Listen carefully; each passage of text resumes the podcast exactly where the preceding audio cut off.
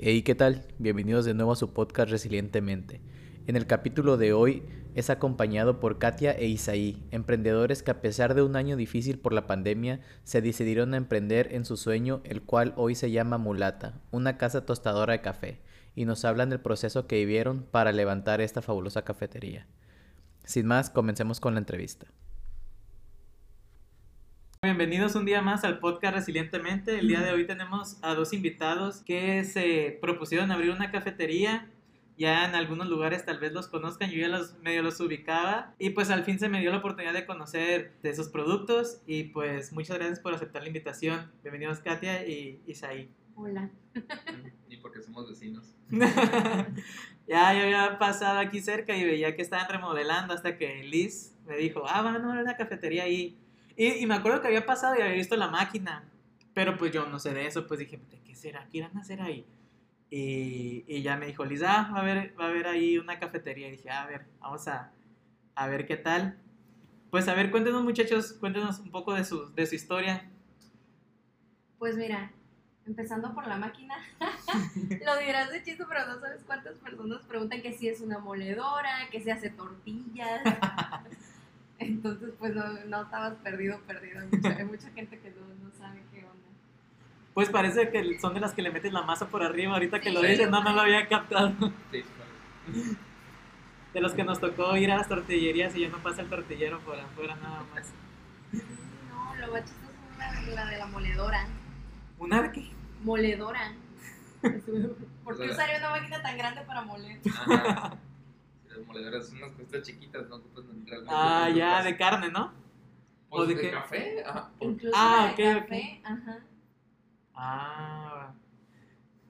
¿Y, ¿Y, cómo les nació a ustedes la, la, idea de... Ya, ya ustedes habían comenzado a, a vender ustedes café, ¿no? Ajá. Sí, ya teníamos un tiempo trabajando con Lunivin.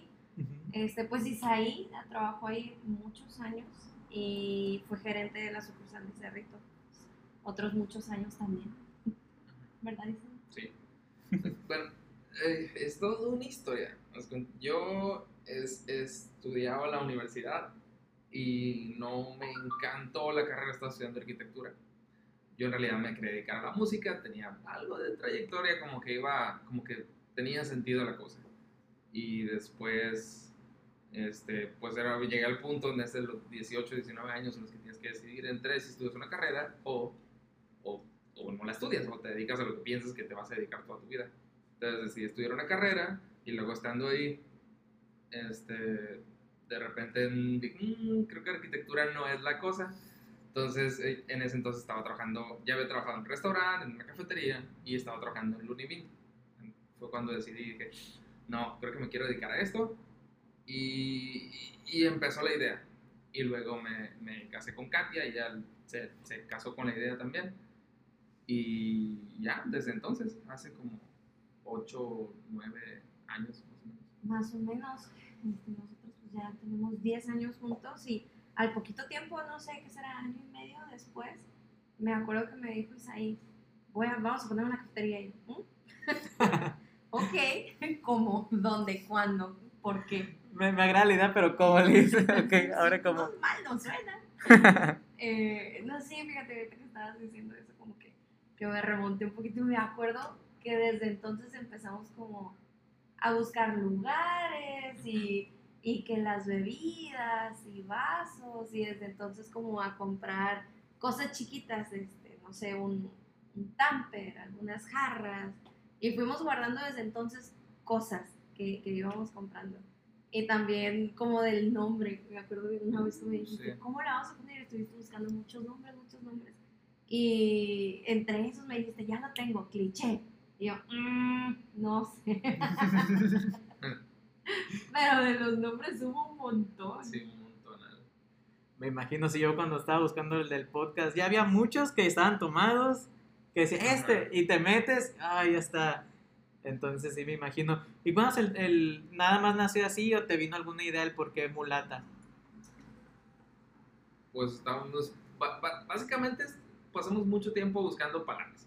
Primero buscando conceptos, vamos a empezar con, con conceptos, ¿no? ideas generales de, para dónde va la cosa. Y, y, entre los nombres que salieron, salieron algunos nombres que nos gustaban más que la mulata. La mulata fue de casi de los últimos. Pero ya todos estaban registrados, ya había cafeterías, eh, iba a sonar muy, muy parecido, o, o las cafeterías estaban demasiado cerca. Digo, si es una cafetería en Singapur, pues X, ¿no? Pero, pero eran en, en Guanajuato, en Ciudad de México, Guadalajara, pues, pues, pues no, Una era un jamón. era un jamón. Le queríamos poner selva negra.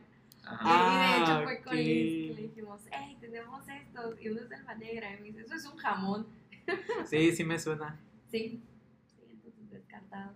Y, y ya al final, la mulata, en realidad nos gustaba más la mestiza, porque por la idea misma de, de, del- de que De es algo raíces, mexicano, de ajá. las raíces y toda esa onda, ¿no? De, de básicamente lo que somos nosotros como mexicanos. Pero la mulata sonaba más bonito. Es una, es una palabra muy bonita que, que es- a, a mí personalmente me gusta decirlo. Me, me sabe bien decir la mulata. Y tiene también mucho significado en, en la historia del café. Y ahí fue cuando ya nos enganchamos con el nombre Con el nombre. realmente. Porque al principio fue como de, le queremos poner, le queríamos poner Sierra Morena. Y ya es un café, una cafetería grandísima. Dijimos, bueno, esa no. Y nos gustaba mucho la mestiza por lo mismo. Por el, como el, el giro de hacia donde queremos llevar, cómo va a avanzar la cafetería. Pero pues, estaba más bonito la mulata. Y, y nos dimos cuenta que también checaba mucho con la historia misma del café. Entonces, pues, Sí, pues sí, de, de los orígenes del café, ¿no? De, de cómo el- al principio de los tiempos, eh, bueno, yendo a más intermedio, no necesariamente los orígenes son en Medio Oriente, sino los, los cultivos, como mu- mucho del café que se cultivaba en África se consumía en Europa. Y las grandes cafeterías, las primeras, las más famosas de la historia, que tienen, no sé, más de 200 años de historia o algo así, son europeas. Y entonces era como, es, es curioso que el café tiene como raíces africanas, pero como si tuviera mamá africana y papá, Ya, ajá. blanco. Entonces tenía sentido. La y al final de cuentas el, el café como lo conocemos, como se comercializa ahorita, pues termina siendo un mulato. Sí. Y tenemos una mezcla de café Y antes, se llama mulato. cuando vendían el Univin, ya ustedes, este, los molidos, eh, ¿tenían algún nombre o, o solo lo, cómo lo vendían? No, sí, lo vendíamos como lo único. Sí. Como, ah, ok, Sí, ok, le ponían el nombre de ahí, por así decirlo. Sí. Sí, pues eh, trabajamos, bueno, yo todavía trabajo para ellos, Ah, ok. pero eh, cuando estábamos como comercializando el café de, del Univil con algunos negocios, sí era como trabajo bajo comisión. Pero nos ayudó mucho a, a conocer el negocio para empezar a hacer relaciones, conocer dueños de otras cafeterías, eh, ver cómo el mercado, como en qué áreas. Ahora en la cuando estuvimos en, lo del confinamiento de la cuarentena, empezamos a mover las libras de café del Univina a domicilio. Entonces también se nos hizo bien curioso darnos cuenta como en qué zonas la gente pide café a domicilio y en cuáles no. Que, que, que, fíjate, pareciera que no, pero es súper reducido. Como las Sí. áreas de Mazatlán en donde la gente pide café a domicilio, que son bolsas de café. Ajá. Sí, pues me imagino. Yo conozco pocas personas también que, porque necesitas tener una prensa francesa una tu cafetera. O sea, y es poca gente la que se toma el tiempo de decir, ah, voy a hacer un café de ese estilo, casi siempre uno soluble, casi la mayoría de las personas, ¿no? De hecho, es- súper común que la gente llegue preguntando así de, oye, ¿y este qué? Nomás lo echo a la taza y le digo "Ah, Podría hacerlo. Podría hacerlo, va a tragar No tierra, sé si pero- le va a gustar tomárselo, pero podría Me- hacerlo. yo, yo soy uno de esos de que una vez a mi papá le dieron una, como que muy reconocida, una azul que le he visto en varios lugares. Ajá. Y, y era, ay, tengo unas de café, pero solo está este. Y fue como que, mm, se lo eché y lo batí. ¿Qué podría salir Y, y empecé yo a quitarle los residuos, pues, pero fue así como que, no, tenemos que comprar una cafetera. Pero pues nosotros somos, no, yo, yo como les comento, yo casi no tomo café porque sí me pega mucho, pues. Entonces, siempre, pues tomo café con leche, pues entonces no me puedo decir que es algo... que, que hay de café a café. La leche, la verdad es que no es necesariamente como algo, algo malo en el café. O sea, no te vas a ver los sabores Claro. puros, como Ajá. toda la gama de, de sabores que te puede ofrecer el café. Pero pues no es algo necesariamente malo. Pero también lo del café, la verdad es que es algo bien bonito, bien extenso. Como... Pero por ejemplo, el que usted, el que les pedí el, ca- el moca blanco, Ajá. pues estás muy acostumbrado a que lo, lo, lo saturan de azúcar. Más que nada que te venden ese la- lo dulce, ¿no? Y aquí no, se, se sentía el café aún ahí, pues. Entonces me gustó mucho eso. No sabes el gusto que nos da Sí. escucharlo porque es completamente Sí. Sí, sí, la verdad se nota mucho la, la, la diferencia. Es lo que queremos en, en frappés y bebidas en general, que la gente venga y pruebe el café, pida lo que pida. Si pides un frappé, que el frappé no sepa a nieve, un poquito más líquido. Ajá, exacto, que sea más leche con café, ¿no? Con algo así. sí, o sea, que, que en algún punto de tu bebida encuentres el café. No, en cada, en cada trago que le daba, al final te quedaba ahí el sabor, como si te lo estuvieras tomando directamente, casi, casi, pues. Y pa- pero pasando por primero por lo dulce del moca blanco que, que había preparado. Estaba, estaba muy, muy rico. Sí, o sea, y el café te, o sea, te ofrece una gama increíble de, de formas de, de extraerlo. Por lo que comentabas de la cafetera o de la prensa francesa. Como tenemos una malla que nos regalaron unos amigos que es colombiana y su esposo es de aquí mexicano. Pero en Colombia se usa mucho, entonces es, pues, es un sedazo como el que usas para colar pero es una tela, es una tela con, con poritos. Eh, también, pues, no sé, la gente antes con una calceta, Ah, literal, o una tela Es que cualquiera, la, la puedes la malla parece así, una calceta, un calzón pegado en Sí, un pedazo. Pues de hecho, o sea, vamos a escuchar mal, pero yo recuerdo que le era talega. Café de talega. Sí, claro. que actualmente se usa esa palabra para otra cosa, pero, pero sí, sí lo recuerdo, pues, este, esas técnicas. Porque yo tengo familia que es de rancho, pues. Y como que de ahí he escuchado ese de que, ah, pues con un, con un pedazo como de calcetina, ahí lo colaban, pues. Sí, el café de olla, este, la gente como preparar el café así, es una tela, es una tela, lo puedes colar y métodos tan sencillos como ese, como no tienes una cafetera en tu casa, pero tengo una calceta limpia que ya no uso. ah, O que nunca he usado. o que no usa allá métodos como más elaborados o más extensos que te ofrecen sabores diferentes, pero al final de cuentas es el café ofreciéndote una alternativa, Una a- alternativa. A, a tu alcance para poderlo consumir. ¿Y ustedes cómo llegaron a esa parte primero a, a vender el café? O sea, no sé, por ejemplo, yo creo, conoces mucha gente que, ah, yo quiero ser arquitecto. Y alguien que te diga, yo quiero dedicarme al café. O sea, ¿cómo te nació esa idea? ¿Cómo, cómo concebiste la idea y cómo lo, lo empezaste a, consigo el café aquí, lo muelo acá? O sea, a conocer el proceso para tú venderlo. ¿Cómo lo...? Pues como gerente de sucursal, pues obviamente aprendes un montón de cosas. ¿no? Eh, Solía ser el gerente de ahí del Univin. Y aprendí un montón de cosas, empecé a conocer proveedores, hasta- pues yo mismo pedía las cosas, yo conozco los proveedores de todo, de todo, todo, todo. Entonces fui aprendiendo y aprendiendo y aprendiendo. Y, y recuerdo que fueron bastantes años, duré 10 años trabajando, como unos 6 de gerente más o menos. Y recuerdo que era como alcanzar una meta y ya, ya, ya hicimos esto, ya logramos mejorar el servicio en esto, ya estamos en primer lugar en TripAdvisor. ¿Ahora qué?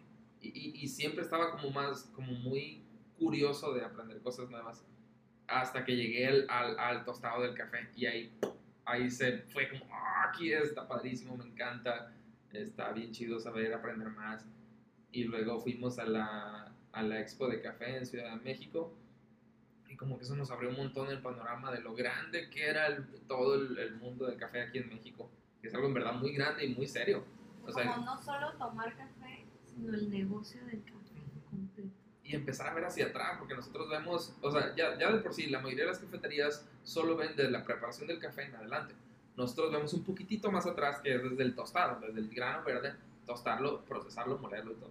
Desde la siembra, o sea, de dónde procede el, el grano, de El la grano. tipo- el- como el, el lugar en donde se sembró el grano influye muchísimo en el sabor. La altura y todo eso, sí, ¿no? claro, entonces como la identidad de la mulata y de lo que nosotros somos y queremos viene desde ahí, como el café de qué lugar lo compramos, como a Isaí le gusta el, el café de Veracruz, que es un poquito más ácido, a mí me gusta el café de Chiapas, que es un poquito más, más amargo, entonces, sí, o sea, saber de todo eso nos voló la Eh, cabeza. Entonces primero entraron al Univin y ahí fue cuando toparon con el café y dijeron, esto Sí. es lo que nos gusta.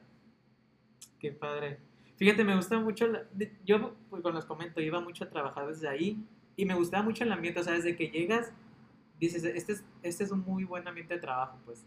Y se nota, a veces veía a la señora, el- el- no la conozco, Chaparrita. Ajá, y, y que les, no, pues es que necesito tiempo porque voy a ir a aprender inglés o voy a aprender. Y la señora, ah, sí, o sea, se veía que le, le interesa el crecimiento de sus trabajadores, no solo para, para el trabajo de ahí, sino ellos personalmente, ¿no? Sí.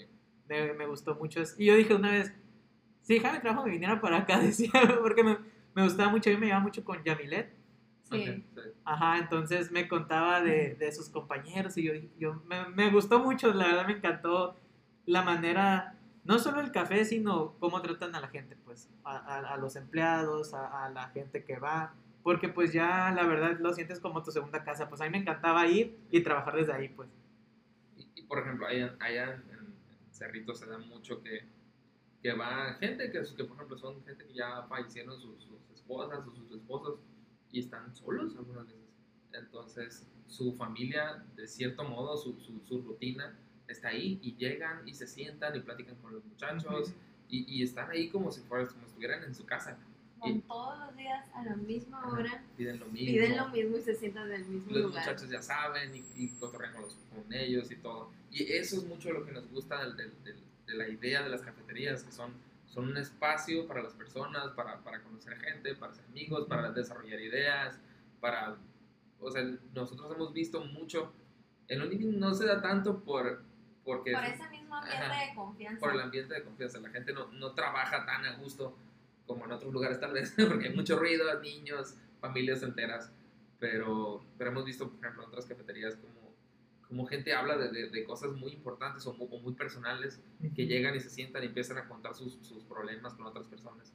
Y, o, o a desarrollar una idea o un diseño o nosotros todo el plan de, de, de- de la mulata todo como todo se desarrolló en cafeterías sentados en una cafetería enfrente de una computadora con un lápiz en la mano con una, con una libreta y Nos es hacemos por todas las demás. ajá sí, y, y eso es, es, es, es mágico es Claro.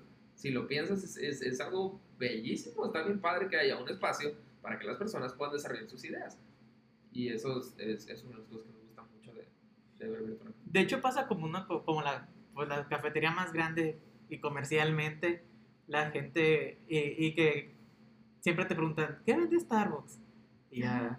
Entonces yo me después de que ya fíjate me pasó un tiempo que en Lunivin como que en la hora laboral sí está muy solo y está bien porque los que van a trabajar pues está a gusto y ya en cuanto son las seis ya empiezan a llegar las familias y así Sí.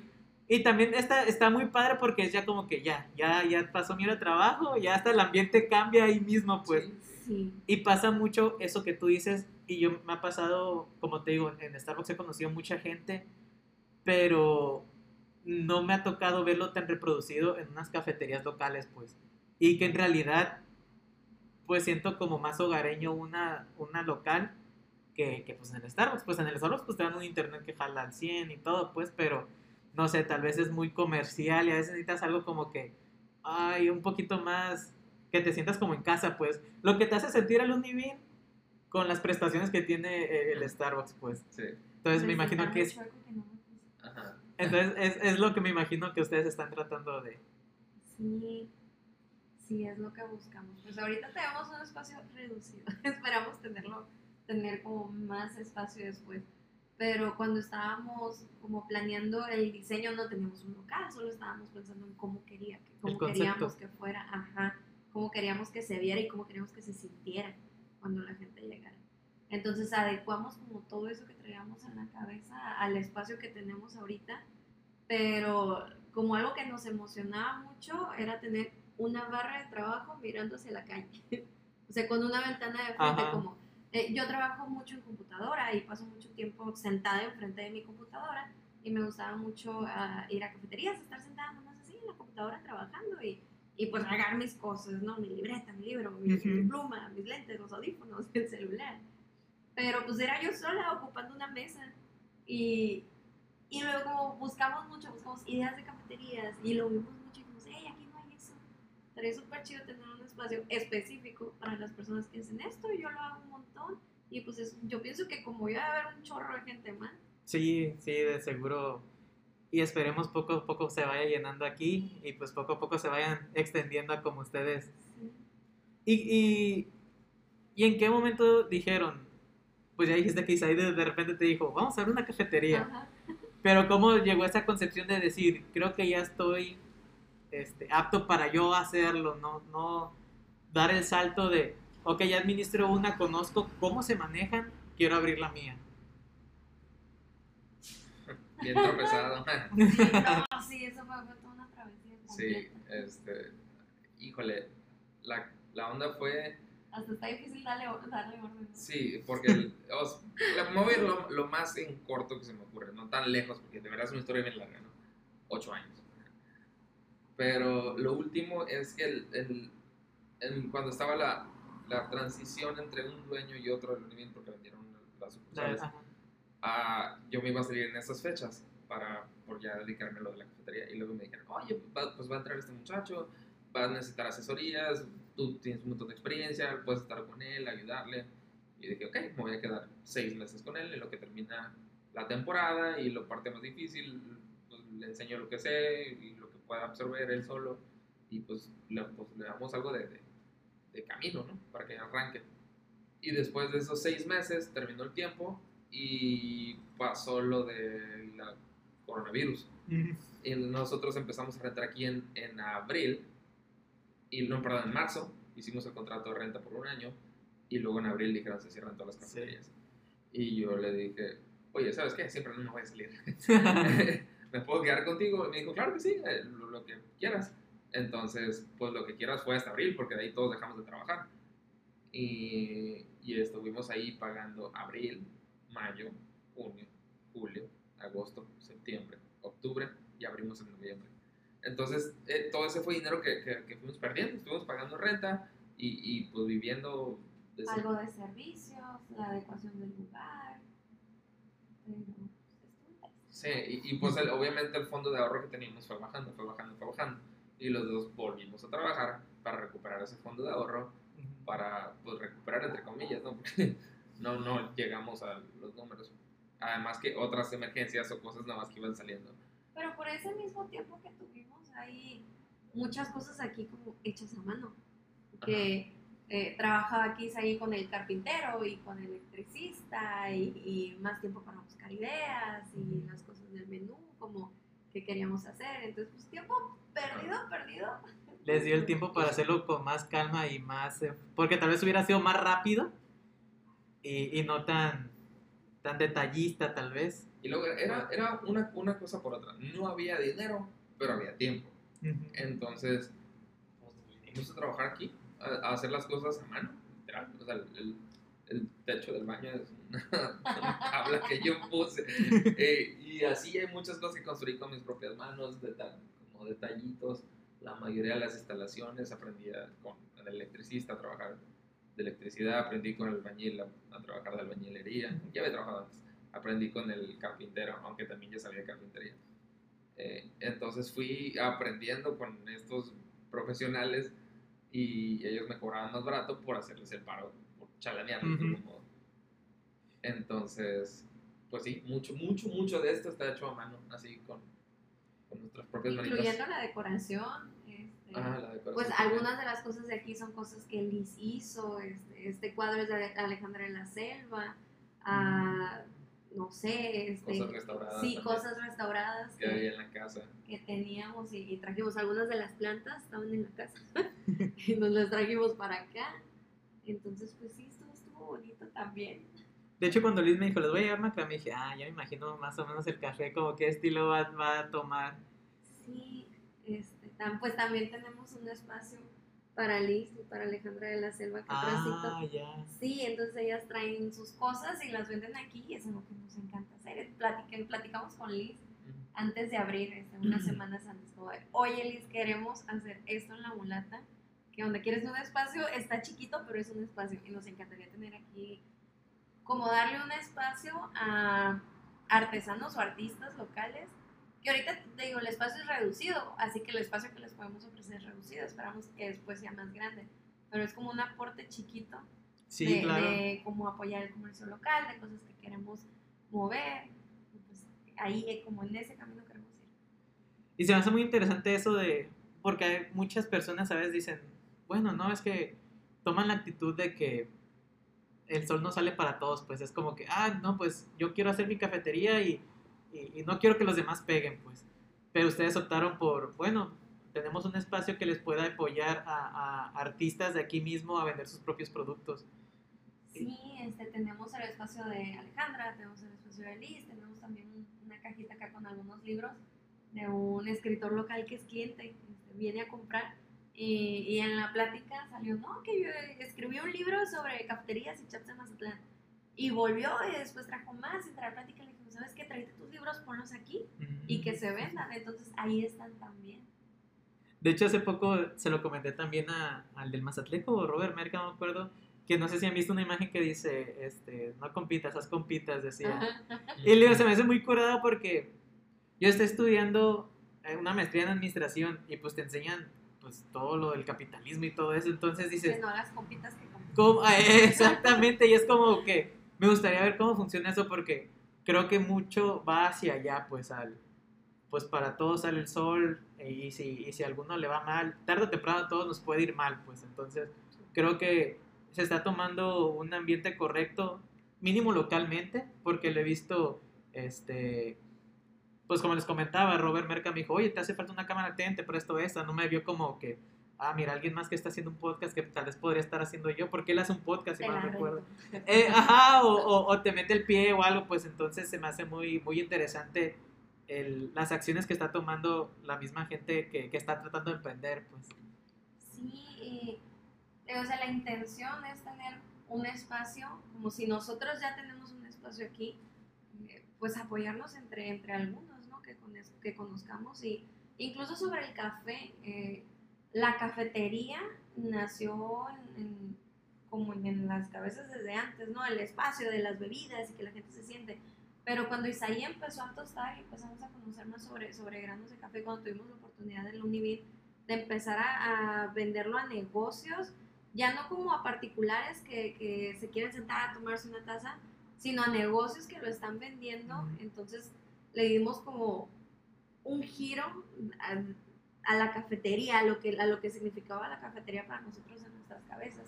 Y ahorita nosotros tenemos aquí el lugar, pero seguimos vendiendo a negocios café, Claro.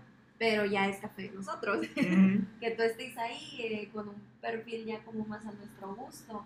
Y algunos son O negocios personalizado para el, para el para el negocio. Ajá. Y no estamos con, con la idea de, es mi café que nosotros tostamos, ponle mi etiqueta y véndelo. No, queremos vender lo que se promueva y como algo que tratamos de, de animar a los clientes que ya tenemos que hagan es que ellos vendan el café en bolsas. Y es algo que les decimos, como si ustedes compran cierta cantidad de café, nosotros les podemos hacer el perfil de café que a ustedes les gusta. Como si ustedes en, en la identidad de, de tu restaurante o, o de tu cafetería o de tu negocio es un café como muy fuerte, podemos hacer un tostado muy oscuro solo para ti y tú lo puedes vender en bolsas porque el, el negocio del café es súper rentable, es, es bonito, es noble.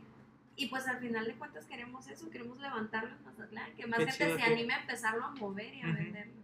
Y está muy padre el, el poder decir, este, bueno, no te lo voy a dar con mi etiqueta, pero te podemos generar el que, el que te represente a ti para que tú lo vendas. Y eso es un gran giro que le, que le dieron. Y eso también fue como el cuando empezamos con lo del nombre, porque estábamos como en la mulata cafetería, la mulata coffee shop, la mulata café. Entonces terminamos con la mulata casa tostadora de café, porque para allá es a donde, a donde queremos Ajá. ir. Qué chido. Y luego la, la, la gente se casa tanto a veces con un lugar que, que o, o, o a lo mejor tienen razón, pero parece que se ciegan. Por ejemplo, un americano que es agua caliente con expreso Ujú. regularmente, o puede ser precolado también. Este, hay gente que asegura que en una cafetería está mejor que en otro, aunque les vendamos el mismo café a las dos cafeterías. Y eso es lo que ya nos ha pasado. Ah, ¿qué nos ha pasado? No, es que me encanta aquí y nada más. Y yo solo voy aquí porque aquí es donde me gusta. Entonces la gente está tan encariñada con el lugar Ujú. que, que, o sea, aunque quisiéramos, no les pudiéramos robar ese cliente. nosotros. Claro. Porque, porque la gente está casada con el lugar. Ajá. Vino, vino una muchacha, nos dijo, no, yo solo compro café en este lugar, porque este lugar preparan así, así. Y al final de cuentas nos dijo en dónde es que lo compraba. y pues no, nomás le dijo, ah, no, sí, está bien, pero nosotros le vendemos el café a ese lugar. Sí, no me imaginé ustedes. Entonces, aunque a veces la gente se encariña tanto con los cafés que aunque lo intentes, aunque le ofrezcas más, aunque se lo den más barato, aunque sepa exactamente igual, si le gusta ahí, le gusta ahí y pues ya. Y siempre hay Es lo padre de los cafés. Eh, o sea, una cafetería puede tener el mismo grano, el mismo tipo de tostado que otra, pero tienen máquinas diferentes, tienen empleados diferentes, tal vez compran leches diferentes. Entonces, no que el, que el grano del café o el mismo tostado lo tengas tú y lo tenga otra cafetería, no asegura que tu café va a ser igual ser y no igual. asegura que, que se van a robar clientes entre una y la otra. O in- incluso la, la mano del barista. Hay gente que Ajá. asegura que la, que la actitud del barista se, se, se- se introduce en el sabor del, del, del expreso que, que dan o de la leche que hacen. Entonces, pues sí, así es, es, es lo bonito. ¿Y cuál fue el sentimiento cuando abrieron? Cuando ya dijeron, hoy abrimos, y abrieron la puerta y las ventanas. Híjole, estaría bien chido de decir que es súper emocionante, pero la verdad es que estamos súper preocupados. Para, para empezar, hicimos una apertura como de chocolate, de mentiritas. ah, ok. Sí. Así abrimos sin decirle a nadie más que a puros compas. Ah, ya. Si la vamos a regar, la vamos a regar con compas, ¿no? Y, Y- si la regamos, nos de cosas. efectivamente la regamos machín. No había ni popotes el primer día. Sí. O sea, entre el montón de cosas fui a comprarlos, no había y dije vuelvo luego. Y terminé haciendo otras cosas. Y el, el mero día llegué, no había popotes. Y que esas son cosas que... Pues, ¿cómo te tomas un frappé sin popotes? Ajá, o las tapas que, que no tienen el orificio para Ah, sí. Oh, tapas ya. sin- sin perforar. Y estuvo estuvo interesante. Sí, o sea, de repente decimos de, híjole, no, a lo mejor y somos nosotros que estamos bien salados. Pero, No, pero- no, y es que eso es, eso es otra cosa bien chida que nos ha quedado de todo el, tiempo trabajando con Univin y de la experiencia que hemos tenido conociendo dueños de otros lugares, que sabemos que así son los negocios, así, y más como las cafeterías y restaurantes. Siempre se descompone algo, siempre falta algo, Sí. siempre. Yo creo que en cualquier emprendimiento, cualquier... Llegas y... y voy a grabar. Y la cámara... Ah, la cámara. Y te regresas por la Y porque... la es- pila de la cama. Sí, o sea, o, o que estás grabando y no le quitaste el tapón al, al lente, no sé. Yo, yo creo que así pasa a todos. Y creo que es algo bonito que les enseña, por lo que he aprendido de todos los emprendedores. Es, de hecho, Liz lo representa muy bien, que dices como que, pues puede estarse todo cayendo, pero sabes que todo va a estar bien. O sea, ¿por qué? Porque aprendes a, a arreglar las cosas, a, ok, esta vez me faltó esto, pero mañana no me va a faltar, pues. Y, y luego la, la cosa de empezar así raso, por ejemplo, en el caso de nosotros, no tenemos nada de dinero extra para nada. Empezamos con la cantidad exactita para empezar, incluso menos porque salieron de emergencias que no contemplamos. Ni maquinaria, que es algo bien importante en, en cafeterías. Entonces, nosotros empezamos raso. Entonces, y estamos viviendo la experiencia de, de saber lo que es empezar un negocio sin, sin demasiado dinero extra. Entonces, ha sido muy interesante, pero también, también hemos visto empatía en las personas que empezaron igual que nosotros. Por ejemplo, nuestra máquina expreso se descompuso, funcionó perfectamente por años. El día que vamos a abrir, ese día se descompuso. Ese día. Y no jaló, y ya, hazle como quieras, no me va a funcionar.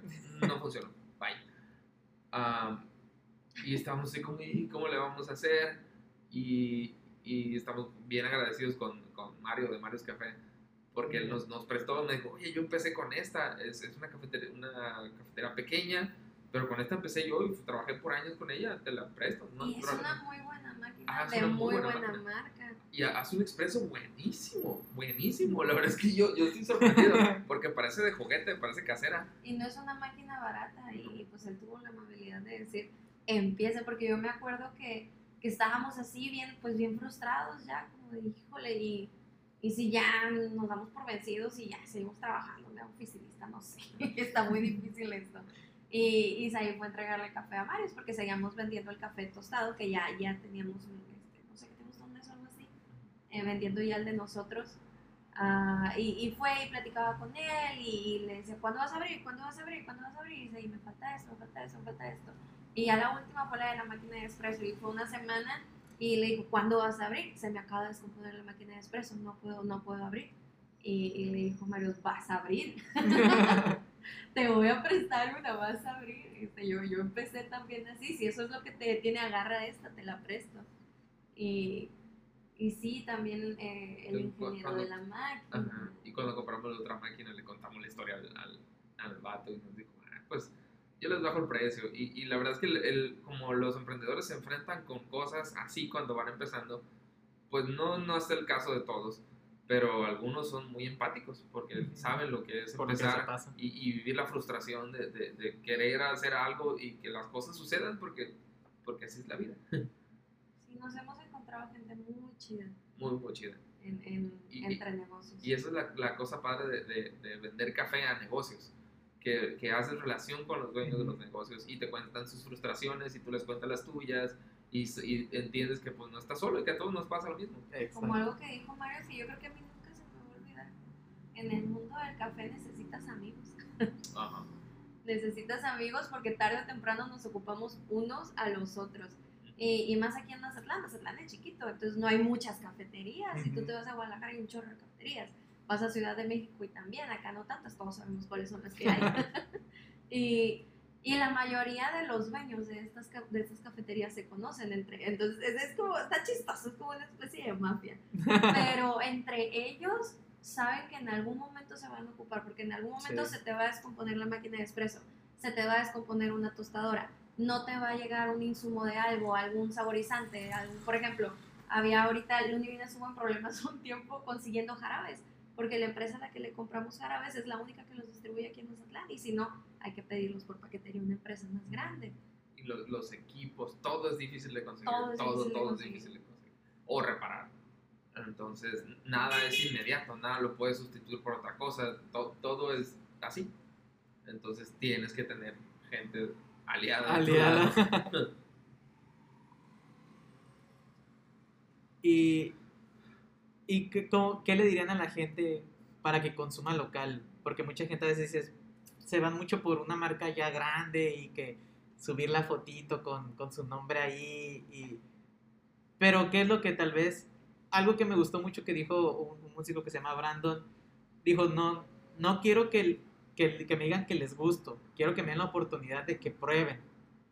Entonces, ¿ustedes qué le dirían a, a- a la gente que nos está escuchando para que vengan y se den una vuelta y, les den la oportunidad de probar sus, sus productos?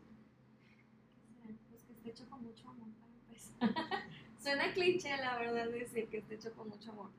Pero, pero sí, en cada cosita que ves, en el lugar así como lo ves de pequeño o de cositas como hechas a mano, tiene, tiene mucho tiempo, tiene mucho esfuerzo, tiene mucho cariño, tiene mucha dedicación, tiene mucho de nosotros.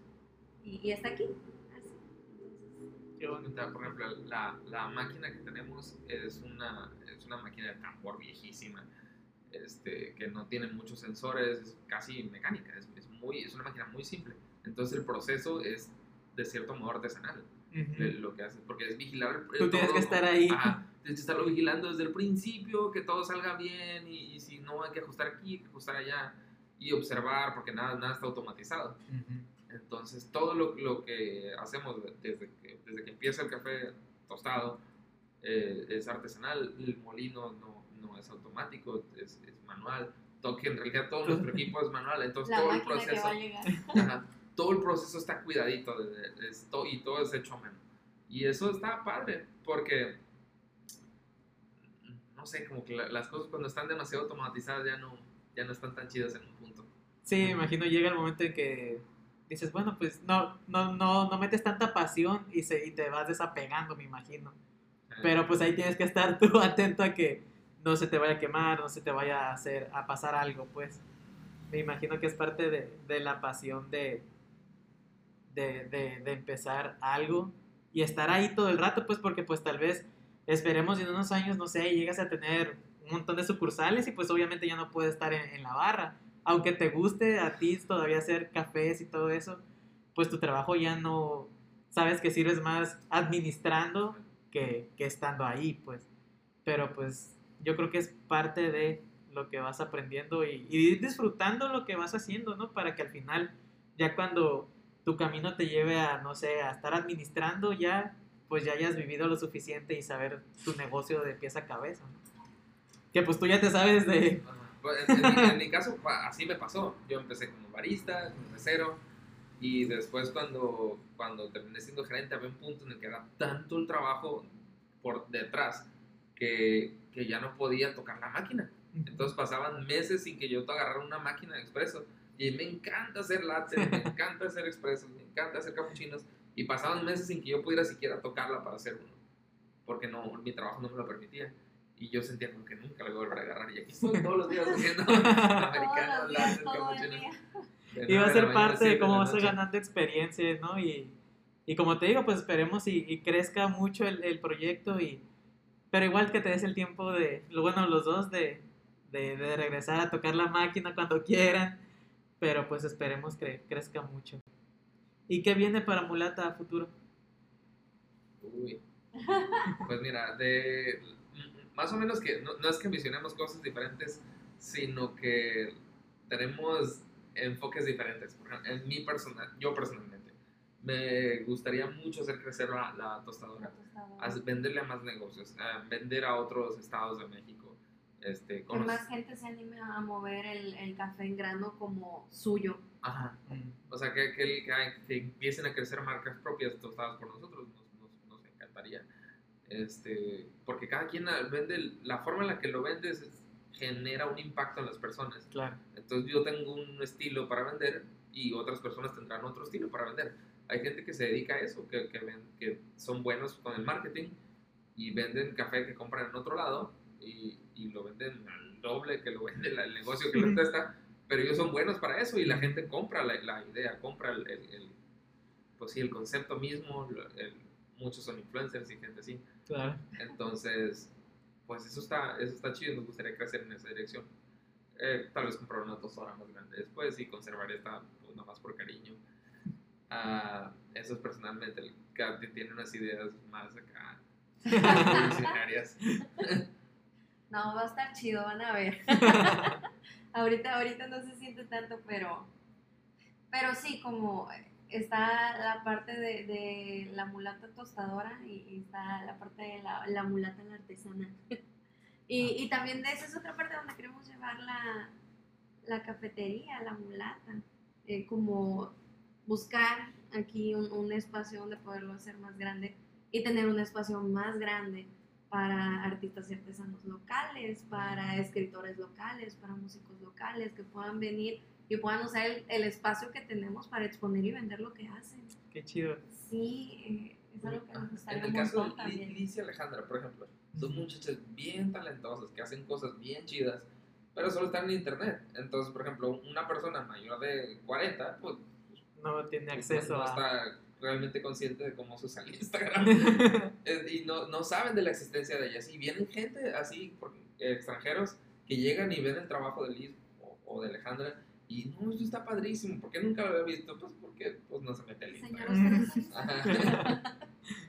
Sí, no, pues esa es la razón. Sí, eso es algo que, que nos encan- encantaría llevar y no queremos que pase mucho tiempo antes de que suceda. Este ya, ya es algo que estamos como caminando en eh, como abrir el, el comercio de lo hecho a mano en Mazatlán de muchachas y, y, muchachos también, eh, mazatlecos que están empezando a hacer cosas y queremos también como tener un espacio para eso. Entonces, Muy bonita yo la, no la lo idea. toco, no le veo lo, lo raro. pero- Pues, bueno. Pues No, más no, que nada lo, chido, lo está enfocas más chido. como a un centro como cultural, Claro. por así decirlo, en una, en una cafetería, pues. Está, está padre la idea. Bueno, la de los dos, uno más como de- en- enfocado más como a la venta y, y- y el otro más como un impacto social, ¿no? Pues. Está muy padre. Y Pues la combinación de los dos está muy padre, pues porque pues... Y, Se y te cuando las dos cosas se combinan también, o sea, imagínate después, no, la merca de nosotros hecha a mano por una persona que sabe de artesanías y eso, eso también está chido. Como una edición especial, no sé, algo. Estaba muy padre. Y pasando ya como a las preguntas para cerrar la, la entrevista, como con qué palabras les gustaría ser recordados. Ole, nos hubieras dejado preparar. Ah, pues es el chiste que le... Sí, Ah, luego sacan frases ahí de Isaac Newton, dijo, ¿no? De ustedes. Uy, Una. ¿Una palabra o una, Sí, es una. Una, frase con la que...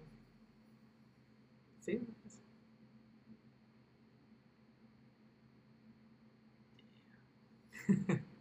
Que cortar aquí. Y después otra vez con, con otra ropa ya otro día, ¿no? Oye, ya me Ya de día. A la mulata. Ah, nosotros como personas. Sí, ustedes ya como personas. Ah, Sí, porque si no me van a decir el eslogan o algo así. Pues, O si tienen alguna... casa tostada café. sin refresco. Ese es el eslogan. Pues, una, una de Café siempre recién tostado. café sin bueno, sí. Porque el café siempre está recién Ajá. tostado. El café que vendemos nunca tiene que será más de cuatro días tostado. Siempre está nuevo. Es la ventaja de que te compren negocios. Ah, que, que te dan chance de girarlo. Tú y renovarlo. girarlo, y girarlo, Sí. y girarlo. Y buscamos no, no tostar gran cantidad para que el café como vaya saliendo conforme se vaya vendiendo. Pero ya nos un Sí, es. poquito. ¿Cuál es tu palabra esa? A mí personalmente, pues que generalmente me dicen que soy, que soy una persona muy amable y sonriente y a mí eso me gusta. Pues Eh, puede ser una característica que, que, que Ah, siempre digan, ah, el, el muchacho sonriente de... En todos lados. sí, ¿Sabes qué estuvo, qué estuvo padre de, de mi tiempo trabajando en Univin y en relación con, con el momento en el que estoy ahorita? Que mu- mucha, mucha gente ha, ha venido porque supieron que aquí está. Sí. y, y saben, "Eh, es el muchacho que trabajaba allá y ahora está aquí y estoy bien emocionado de que estés aquí y vienen y me avientan un speech acá de... Y de- hacen historias en Instagram, hacen publicaciones en Facebook, y está bien bonito. Bien estaba estrella, estaba acá y ahora su cafetería. Sí, sí, Sí, no, qué literal, chido. Y la literal. gente se emociona un montón y eso está padre, o sea, lle- como llegar a un punto del servicio al cliente, que, porque la verdad es que yo siempre fui muy honesto con eso, nu- nunca fue como, co- no lo, no lo hacía por el trabajo, pues obviamente estaba trabajando, ¿no? Pero, pero O sea, sí me están Ahora sí pagando. me están pagando. Pero de verdad que no era del todo por el trabajo. A veces le agarras tanto cariño al- al- a, la gente o, o si estás acostumbrado o te gusta servir a la gente, está padre como, como el ofrecerles opciones y que te regalo esto y prueba esto. Claro. Y esas cosas están chidas y la gente lo, lo sabe y lo siente cuando es honesto. Entonces, pues eso es lo que me gustaba mucho. No sé si no contesté la pregunta, pero... Pues sonriente. Sí. Sonríe. Así me, me quedó bien claro. Híjole, no sé, a mí se me hizo bien, bien, una pregunta bien difícil, la verdad es que. Pero, a ver, échame la mano. ¿Con qué palabra me recordaré esto? ¿Con qué palabra te- ya te lo volteé. Ah, ¿verdad? Como cliente, No, como persona. como Te persona. casaste conmigo. Pero pues está, bueno. Ah, Se separa la mulata. es que les con una palabra no basta Ajá. para describir. sí. Sí, No, eso, eh, eso era. Pues es que como, como, como persona, como, como mi esposa, pues tengo que decir, ¿no? Entonces, pero sí, si lo pensara como tercera persona, ¿cómo recordar a la Katia? Ah, híjole, creo que, creo que es una muchacha muy dinámica, con, con, con, como con mucha energía, mucho, ah, mucha conversación, mucha plática, mucho de todo. Entonces, ah, cuando creo que cuando una persona se acerca a ella por primera vez, encuentra algo, siempre encuentra algo. De hecho, tienen como un ambiente como que muy cálido entre, entre los dos. Entras y se nota así, no sé, la unión de ustedes y, y la manera en la que tratan a las personas, pues. Cuando entré y, ah, tú eres el muchacho que dice, el que entrevistó a Liz, así. Entonces, pues ya lo traen tal vez como dicen, de, lo aprendieron ahí en el Univin de que llega un, un cliente y, y les nace, no por, ay, viene un cliente y tengo que decirle, ah, te recomiendo esto porque es el más caro y ojalá me lo compre. No, No, y sí, que no, los o sea- bien. Y luego no, por- ahí no, no hay speech, no, no es como que llegas y les enseñamos a, lo- a los meseros a decir una cosa. Claro, ajá. Eh, que cada quien es libre de decir, bueno, no lo que quiere, ¿verdad? Pero de, de expresar lo mismo con sus propias palabras. Ujú. Entonces eso le da más naturalidad a las cosas. Y es lo que queremos proyectar, obviamente. Y a ver, algo que la gente tal vez a simple vista no, no sepa que les guste. Perdón. Algo así que usted, que la gente no sepa que les guste, que no se imagine que les guste a ustedes. Uy, yo sé que la gente no se imagina que te gusta a ti. Pero a mí, la verdad es que a mí cuando me conocen. No sé, yo creo que a mí cuando me conocen yo, yo me veo muy, muy diversa. ¿Sabes qué no se imagina la gente? Que soy bien buena onda. Eso es algo que me dicen un montón. Que me veo, no, no sé, como, como igual y un poco más seria. Pero algo que me guste. No sé, ¿sabes qué? Mucha gente no, no se imagina que, que me gustan como las manualidades, pintar, este, dibujar, coser. Ah, ok. que- Ajá. Sí. Mucha gente como que no se lo imagina. Pero sí, sí, me gusta.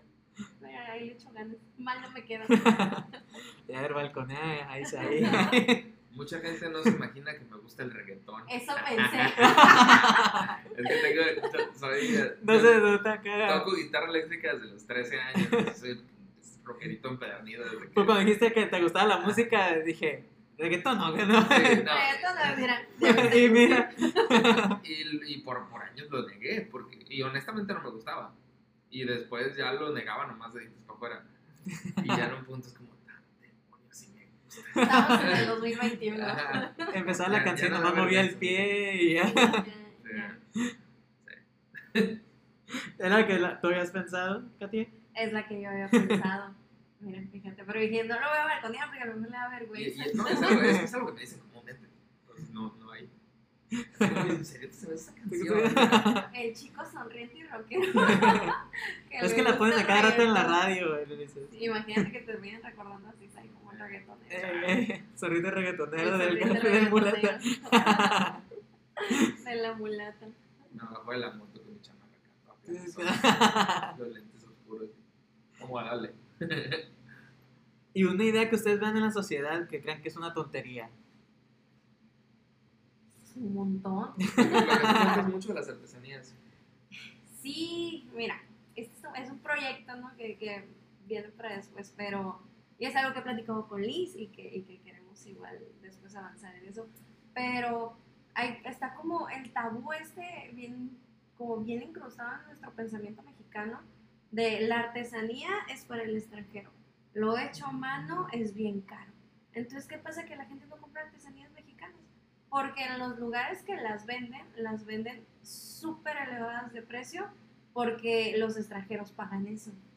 Pero no se está moviendo entre, entre el mismo mexicano, entre el mismo mazatleco. a un punto Entonces, que ya ni siquiera les llama la atención. No. No. no. Entonces es algo bien triste y es algo que, que se me hace pues bien lamentable. Y que queremos cambiar poco a poquito.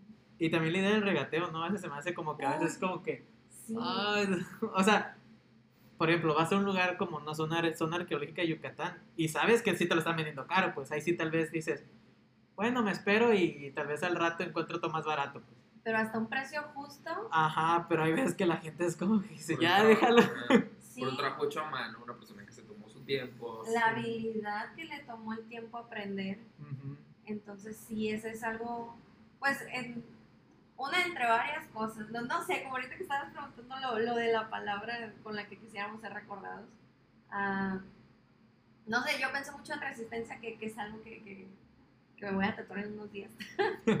Eh, pero sí, es algo, es algo de mucho de lo que yo soy, como, tal vez no resistir al cambio, pero sí a todo este tipo de cosas de no compro artesanía porque está súper caro y que lo compren los extranjeros.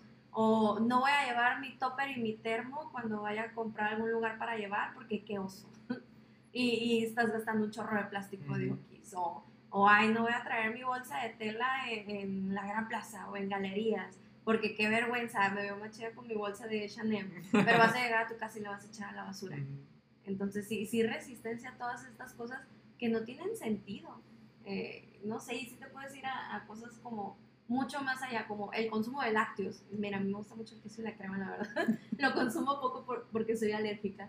Pero la realidad es que, por ejemplo, en el caso de los lácteos, estamos tomando algo que nuestro cuerpo no está diseñado, pa- diseñado para, para digerirlo y que aparte pues lo está produciendo la mamá de alguien más, ¿no? para su cría, no para nosotros.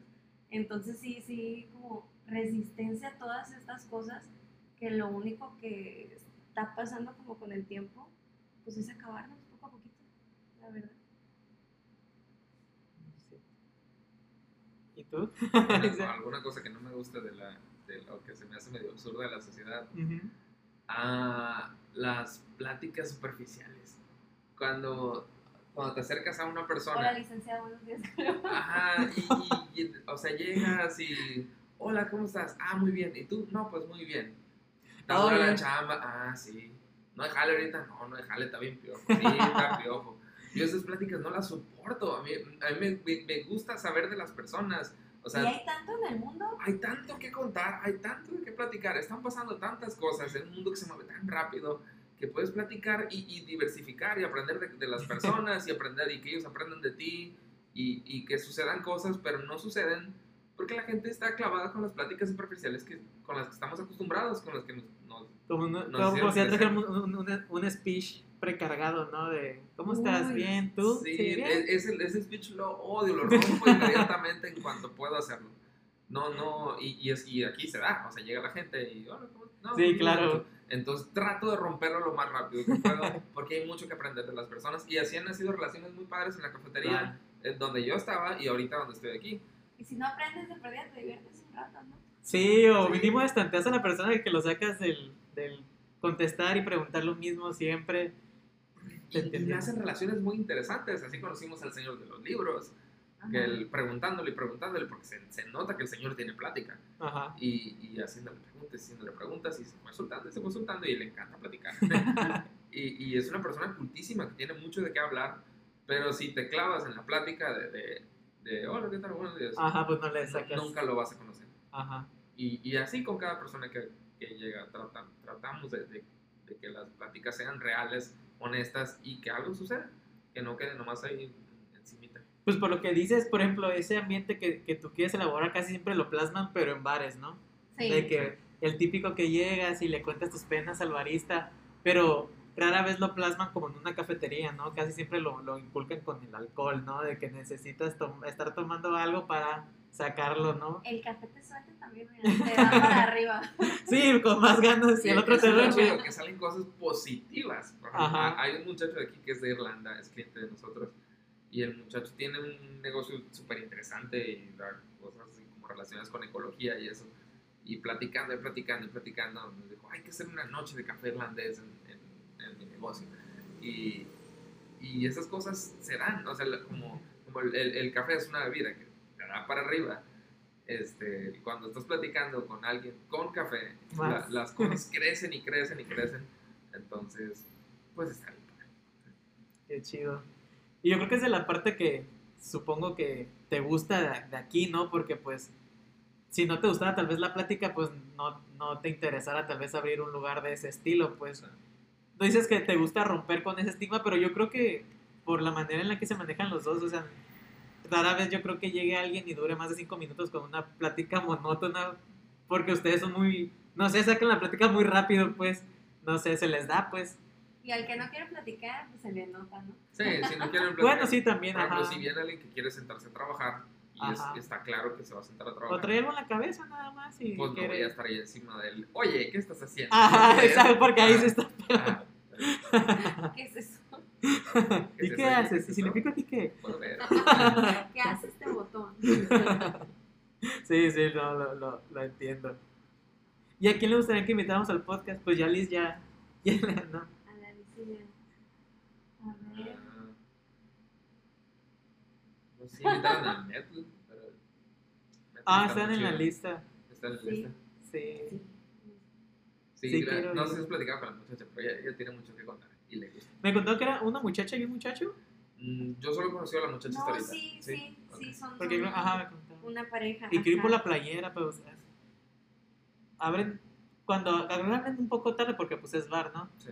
Entonces casi siempre últimamente pues ya con lo que pasó la pandemia ni he salido, pero también las diseños de las playeras que están sacando se me hacen muy chidas. Y eso se me hace muy chido. Si Ajá. ustedes sacan también un diseño de playera, me gustaría. Es la intención, es la intención. Ay, el, Es- el negocio tiene mucha ondita y, y nos gusta. Sí. Y el logo está muy padre, la neta. Ajá. De negocios así locales, eh, no sé, pues está el metro que nos gusta un montón. Y tenemos también un- una amiga que está creciendo en redes sociales mucho, se llama Lorena Macías, tiene, tiene es su página de. Instagram. ¿Cómo se llama, Lorena acá? Lorena Macías, bueno, Ajá. se llama en- Siendo y Lorena. Siendo Lorena en Instagram. Ah, y ok. habla mucho sobre amor propio, como trastornos de alimentación. Está creciendo mucho y es una persona súper linda. Lindísima, Que otro sí, es- súper linda. eh, Ah, pues la voy a agregar, la, la voy a seguir ahí para echar la Estaría chido que la conocieran. Ella también tiene mucho que explicar sobre su experiencia. ah, también, no sé, le gusta mucho el asunto de la ecología, ah, el veganismo. ah, pues sí, te- tienen que Tiene conocerla. mucho tema, Tienen que mucho conocerla, tema. sí. Y a ver, la, la bebida que ustedes crean que sea la representativa de aquí, que le puedan decir a los oyentes, vengan y prueben esto. El esta bebida". misil. Fácilmente. Tienen que probar el misil. Sí. Sí, y ¿Qué es? A tiene- ver, ¿cómo? Es Suena fuerte, suena, suena que me voy a morir si lo pruebo, de por sí me pega. No Hay, hay uno peor, más fuerte. Sí, hay uno peor. Tenemos uno que se llama Ojos Negros, que es un café de la casa. El café de la casa es un café cafetero, un pero tiene un espresso. Entonces, si estás dormido, te va a levantar. Sí. Pero el misil es un espresso largo ah, que tiene poquito chai, no tiene mucho chai. Lo vas Casi a probar y no te vas a ver el chai, pero te va a saber un poco dulce. Tiene la leche espumada como si fuera un cappuccino. Es corto, es del tamaño de un flat white y tiene canela arriba. Entonces es como un espresso dulcecito con toque de canela y, y- y algo de leche casi que de decoración. Pero más que el sabor, que está muy chido, la verdad es que está muy bueno. Es, pues es, es, un- es una bebida con historia. Sí, Es, sí. es, pues. Ah, Hay, hay un, un amigo de nosotros que conocemos desde hace muchos años, que como él soñó la cafetería con, con nosotros y platicábamos mucho y teníamos planes juntos y íbamos a hacer un montón de cosas. y La ruta del café. la ruta del café, iban el, el- O los muchachos de Blue Food, no sé si, Sí. si ellos, Ah, sí. pues, pues íbamos a hacer como un- unos tours así que la gente fuera a, a una finca en Nayarit y viera cómo cultivan el café lo- y hacen todo el proceso y conocer cafeterías de Mazatlán y venir aquí, tostar una carga y que la gente se llevara su bolsita de Qué café. chido. Era un- un- una idea así, o sea, esa era una de las ideas, platicábamos de un montón de cosas, ¿no? Ajá. negocios en general y pero vida personal. por años se, Por se emocionaba de ya, ya, abre, aviéntate. que ya". Bien emocionado, nos daba un montón de ánimo, nos daba palmadas y hace unos meses falleció. Creo que sí. Es, es Ajá. Misael, ajá, pero él es en el misil. Ah, yo no sabía eso. Ajá, es Sí. que lo- los gringos no podían pronunciar Misael. Misael, decían, "Lucio". Entonces era como una, oh, qué un, bonito. un chiste local del misil. y de ahí surgió el, el, el misil. Wow. Es una, una bebida tributo. Y, y le gustaba mucho una bebida del Unión que se llama Dairy Surfer, que es un latte de soya con un shot de espresso. Entonces es nuestra versión de un poquito más fuerte o más intrépido. Sí, como era el, Sí, sí, es, un- es una bebida. Es un No híbrido manches. entre un flat white, un, un chai sucio y un chai sucio y un Cappuccino. cappuccino. es, es una cosa en medio, pero pues es nuestra forma de tenerlo aquí. En, pues con nosotros, en un lugar que él soñó con nosotros, que, que planeó con nosotros y, y que nos hubiera encantado que estuviera aquí el primer día que abrimos, y- como estando nervioso a lo mejor. Y pues no pudo estar, pero es nuestra forma de tenerlo aquí. Ay, qué padre. A veces se me emociona. Sí, me tocó conocerlo. Sí. Y pues sus redes sociales. Estamos, Y que a donde vengan a visitarlos, obviamente. estamos en Facebook e Instagram como la mulata.tostadora y estamos en la dirección. Ah, Se me dio mala cosa. es Carvajal con esquina con Vicente Guerrero, eh, casi enfrente del Tesus, a media cuadra de la ruta vegana de Limón el Astillero, Colonia Centro, Una esquina rosa mexicano, la van a ver. la van a ver. Se hizo muy curada Si el pasan por color. aquí, la van a ver. Sí, sí. Pues lo primero que noté fue el color. El Y color y las hacer, eh, plantas. Y, y- y se me hacía raro porque era color rosa y adentro una máquina y yo. ¿qué- Pues, ¿qué iban a hacer? Porque no sabía que era la máquina, pues. Venden tostadas, gorritos. Sí, estaba muy raro. Y dije, ¿de qué será la máquina? Sí, Se ve muy ruda, pero por afuera Ah. rosa. Y, la- No, y el muro de ladrillo que Sí, topa pues sí. le da contraste. Sí, es lo que queremos, como plantas, color, este, cosas hechas a mano, café 100% mexicano, como hecho en casa. Qué padre. Pues muchas gracias por aceptar la invitación.